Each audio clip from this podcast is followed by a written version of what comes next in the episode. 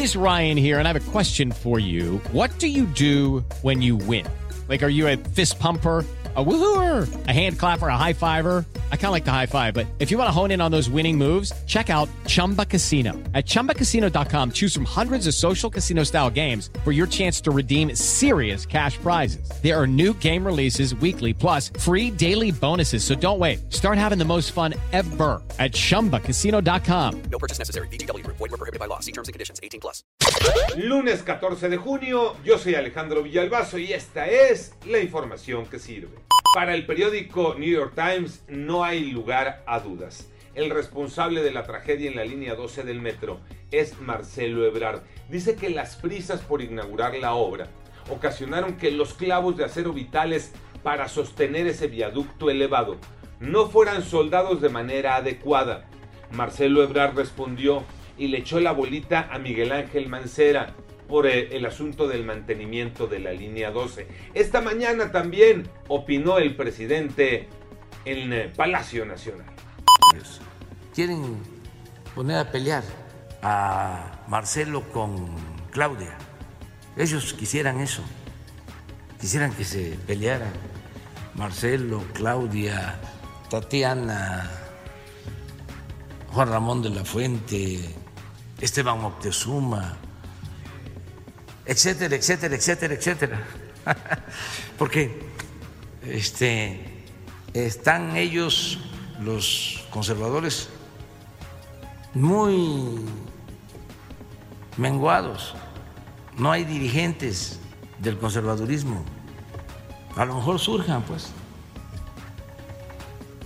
Pero en el flanco izquierdo hay hasta para tirar para arriba, hasta para prestar. Entonces ellos apuestan a eso, a que nos este, fraccionemos. Se van a quedar con las ganas. Es como lo que acaba de pasar ahora.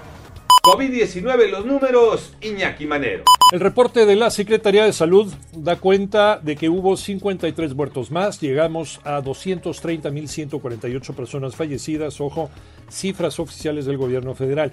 En 24 horas se confirmaron 1.707 contagiados más para llegar a 2.454.176 personas infectadas. En la última conferencia vespertina del viernes, Hugo López Gatel advirtió que la pandemia no ha terminado y que el problema mayor está en la península de Yucatán, Quintana Roo y Yucatán.